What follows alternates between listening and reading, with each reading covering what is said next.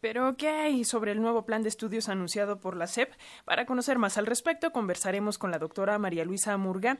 ella es académica investigadora de la Universidad Pedagógica Nacional y, como siempre, le agradecemos mucho su tiempo para las audiencias de Pulso. Muy buenos días, doctora. Buenos días, Alexia. ¿Cómo está?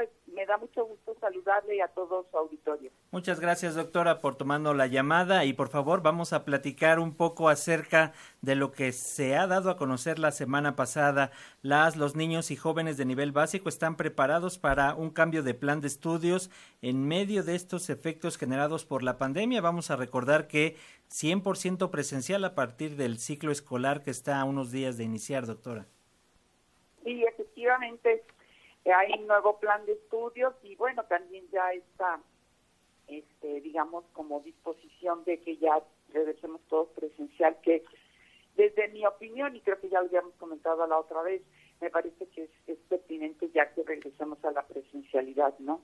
Y el, el nuevo plan de estudios, pues, eh, va a pilotarse, ¿no? Primero y van a pasar, digamos, los de segundo a, sexto de primaria y de segundo a tercero de secundaria, ellos van a trabajar con el anterior.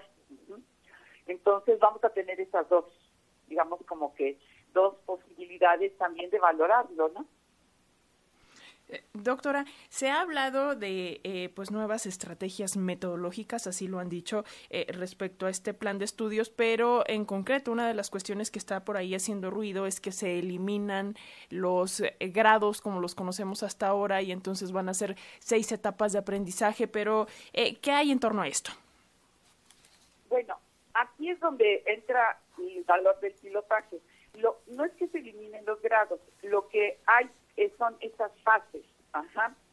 Y en realidad, eh, lo más importante yo creo que del plan de estudios no es tanto de que le cambiemos el, nombre, sino cómo se, digamos, cómo se articula en el desarrollo curricular, ¿no? Que eso me parece muy importante, ¿no? Y entonces hay varias condiciones que están en juego ahí, que son los campos, estos de, las fases, ¿no? Que no es lo mismo que quitar los grados, ¿no? este, eh, los ejes articuladores, ¿no?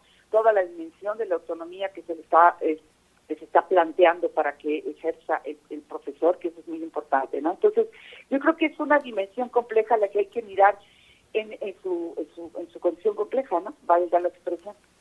Así es, así es, doctora, sobre todo porque, como bien señala, son eh, inicio de pruebas piloto en, algunas, en algunos planteles, también ir viendo cómo va reaccionando las y los niños. Es decir, no va a ser un tema de la primera, sino va a estar en un, en un plan integral, pero sin duda genera incertidumbre y sobre todo pensando en esto que significará un regreso eh, eh, real y presencial a las aulas. Claro, claro. Yo creo que, pues, acuérdese que la vida es incertidumbre, ¿no? Vivir es incertidumbre. Ahí está exacerbada por la pandemia, claro, por supuesto, ¿no?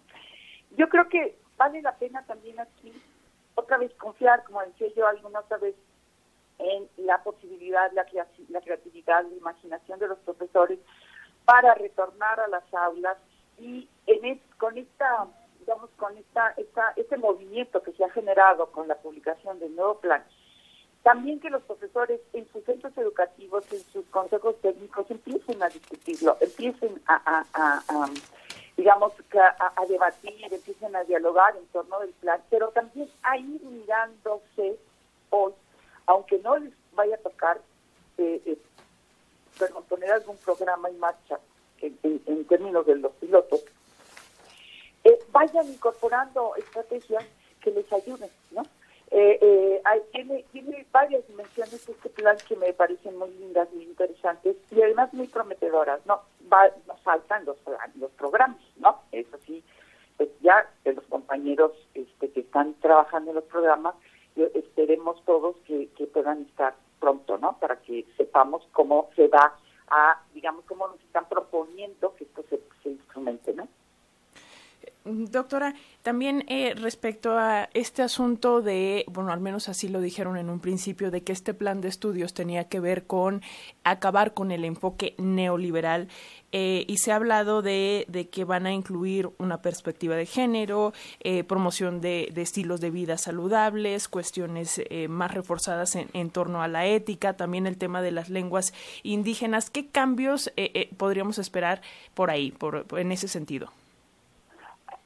Yo creo que esto de acabar con el, el, neoliberalismo, pues no, o sea, es una, es una ambigüedad y una generalidad muy grande.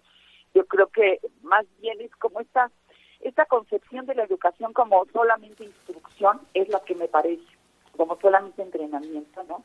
Entrenamiento para responder pruebas, entrenamiento para, este, eh, eh, digamos, competir en el mercado, ¿no? Hay, ahora, revisaba yo con uno de mis estudiantes, tenemos una gran paradoja, yo no sé si se acuerdan de la Estrategia Internacional de Lectura, ¿no? Que leía no sé cuántas palabras, ¿no?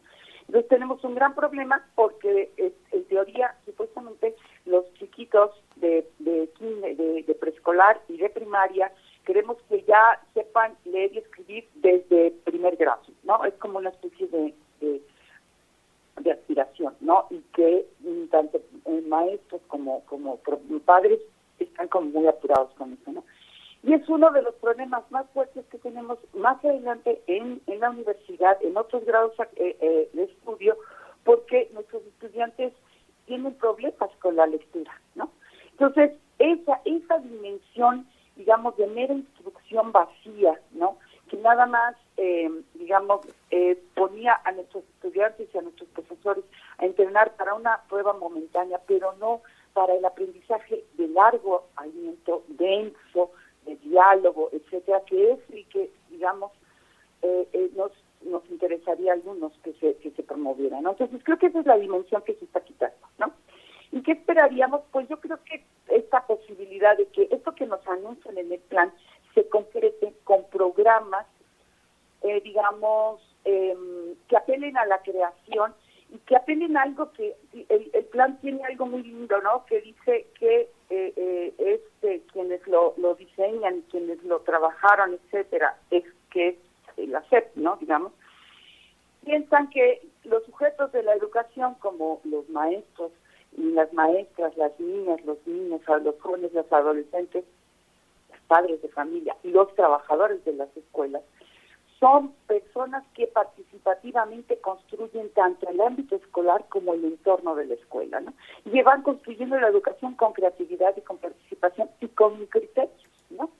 Entonces creo que esa parte es en la que tenemos que esperar cosas interesantes. Yo, bueno, espero no en los programas, pero se vislumbran algunos elementos que me parece que son muy importantes. Como ya decía yo, estos articuladores, que usted ya los mencionó, Alexia, este, eh, los campos, las fases, etcétera, que es, interesante, pues, ¿no?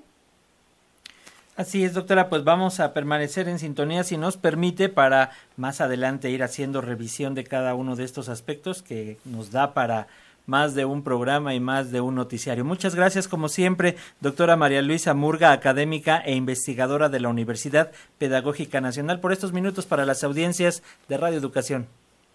No, muchas gracias a ustedes, que estén muy bien, me dio mucho gusto y que tengan un buen día. Igualmente. Muchas gracias, doctora.